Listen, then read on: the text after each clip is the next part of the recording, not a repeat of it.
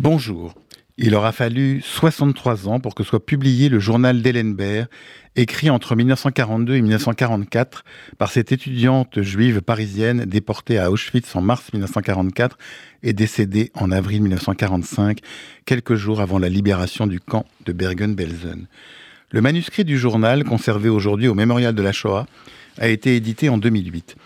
À sa lecture, le compositeur belge Bernard Fockroul en a été bouleversé, saisi par ce qu'il contient de peur, de doute, de citations musicales et littéraires, mais aussi de goût de la vie, de légèreté et d'amour.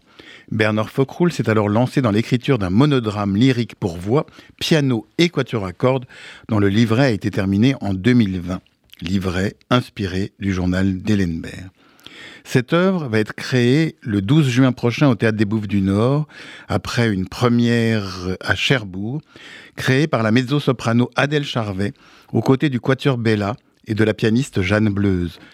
On attend avec curiosité la création de ce drame, qui sera tantôt chanté, tantôt parlé, par cette magnifique artiste qu'est Adèle Charvet.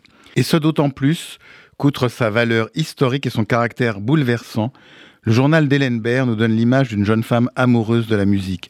Elle y parle beaucoup de Mozart, Jean-Sébastien Bach, Jean-Chrétien Bach, Schubert et Schumann. Ellenberg évoque des séances musicales lors desquelles, violoniste de très bon niveau, elle joue notamment le concerto pour deux violons de Bach et le quintet La Truite de Franz Schubert. Ce journal reflète la culture musicale d'un monde cultivé de l'époque et surtout l'importance que revêtait la culture face à la barbarie nazie.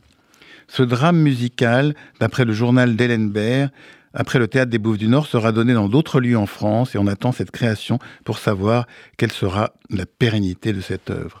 On peut faire confiance à la mezzo-soprano Adèle Charvet, à la personnalité lumineuse, pour donner une incarnation bouleversante d'Ellenberg, cette jeune femme qui nous a livré un témoignage essentiel sur la vie des Juifs à Paris durant l'occupation. Quant à moi, en attendant cette représentation du 12 juin prochain, dans ce bel écrin qu'est le théâtre des Bouffes du Nord, j'aurai le plaisir de vous retrouver dimanche prochain pour une nouvelle interview. Bonne journée sur RCJ.